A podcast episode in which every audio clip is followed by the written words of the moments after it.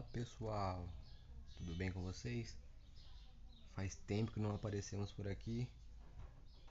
Falo nós, mas hoje é só eu ainda, só o Gu. O Iago não tá hoje, mas logo a gente vai voltar a fazer um podcast junto. Um assunto bem legais aí. Hoje eu vou passar rapidinho aqui para poder falar um pouco de exercício físico voltado para melhor idade, nossos idosos, que um dia a gente todos chegará lá se Deus abençoar. E todos sabemos que exercício físico é importante, né? Em qualquer faixa etária. E nessa faixa etária dos idosos é ainda mais. Por que eu falo ainda mais? Porque o treinamento é, ajuda em vários, várias coisas, né? Vários benefícios ali, que é o aumento da densidade óssea, aumento do metabolismo, melhorando a sensibilidade à insulina, produz força, né? Aumento de força, coordenação motora, diminui a pressão, né? E por que isso é bom? Porque vamos pensar no dia a dia de um idoso. O idoso, ele, grande parte ali acima de 70, 80 anos, já fica mais em casa fazendo aquele servicinho. Então o ato dele estender uma roupa, dele pegar uma algo do chão, dele levantar da cama, levantar numa cadeira, são coisas funcionais, coisas do dia a dia dele. E o ato dele não treinar, essas coisinhas que parecem simples aos nossos olhos vão ficando difícil. E o treinamento ajuda nisso. Então não precisa ser um treino de força para ganhar hipertrofia e tudo mais. Não. Um treino para aquilo. Um treino funcional. Tentando adaptar exercícios no dia a dia dele. Criando situações, né? Eu acho que isso é o mais legal. Isso é bem bacana.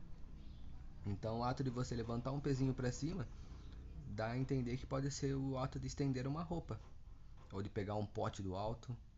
Então essas coisas é bem legal. O ato de você levantar uma cadeira e sentar ou fazer um agachamento remete a isso, né? Ao levantar. Então tá deitado, sentado no sofá, levantou, levanta com segurança. É, na cama levantou, levanta com segurança. Então essas coisas vão ajudar muito e muito os nossos idosos, né? E, e, a, e além de prevenir ainda lesões. Então, às vezes evitar uma queda. E se caso essa queda aconteça com treinamento, por ter força, por ter a musculatura tá ali em dia, conseguir segurar, né, evitando maiores lesões, tipo uma fratura e algo do tipo. Então, é, é bem importante, né? E, e a falta do exercício é uma cadeia, né? Então, imaginar um, um, idoso lá que estava trabalhando, aposentou e foi parando e passou anos, ele não está fazendo nada de atividade, aí ele entra em. Ele vai perdendo massa muscular, né?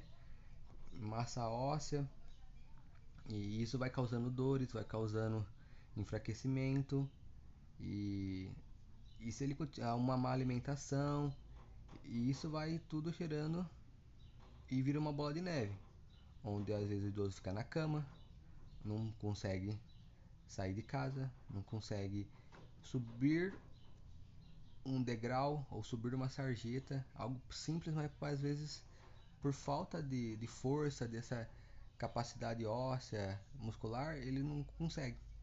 E o exercício voltado para isso vai auxiliar ainda mais ele ter essa vida funcional.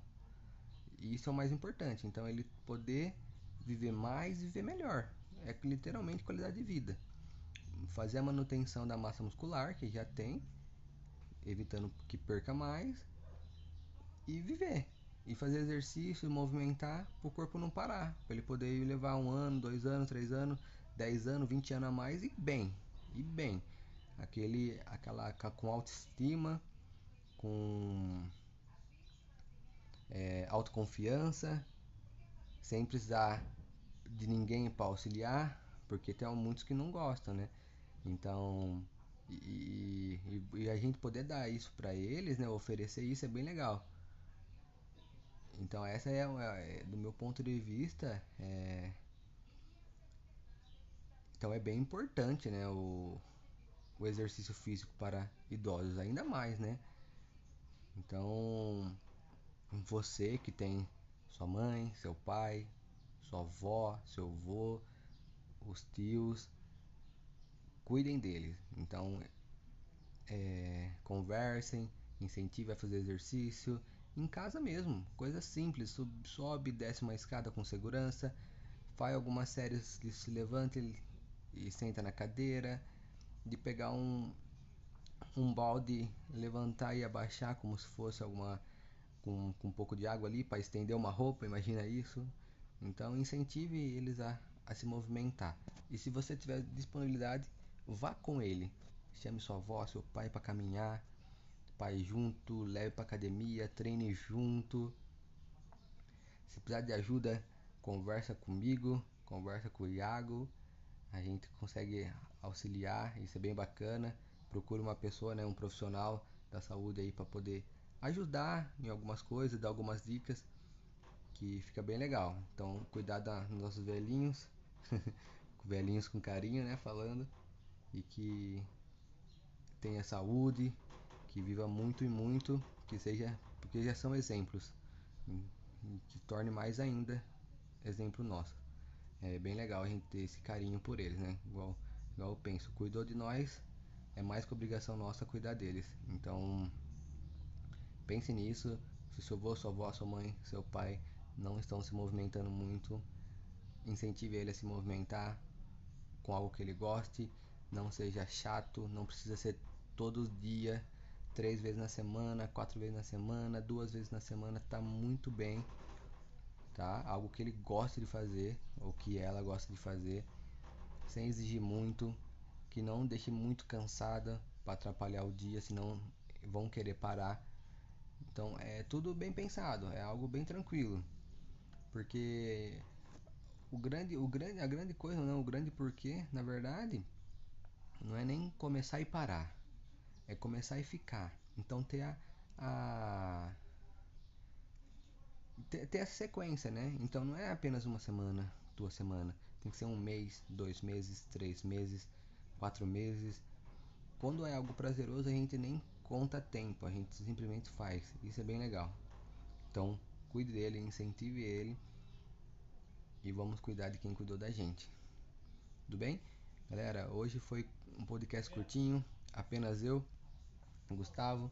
Mas um abraço, Iago, um abraço para todo mundo. Fiquem com Deus. Até a próxima. Obrigado.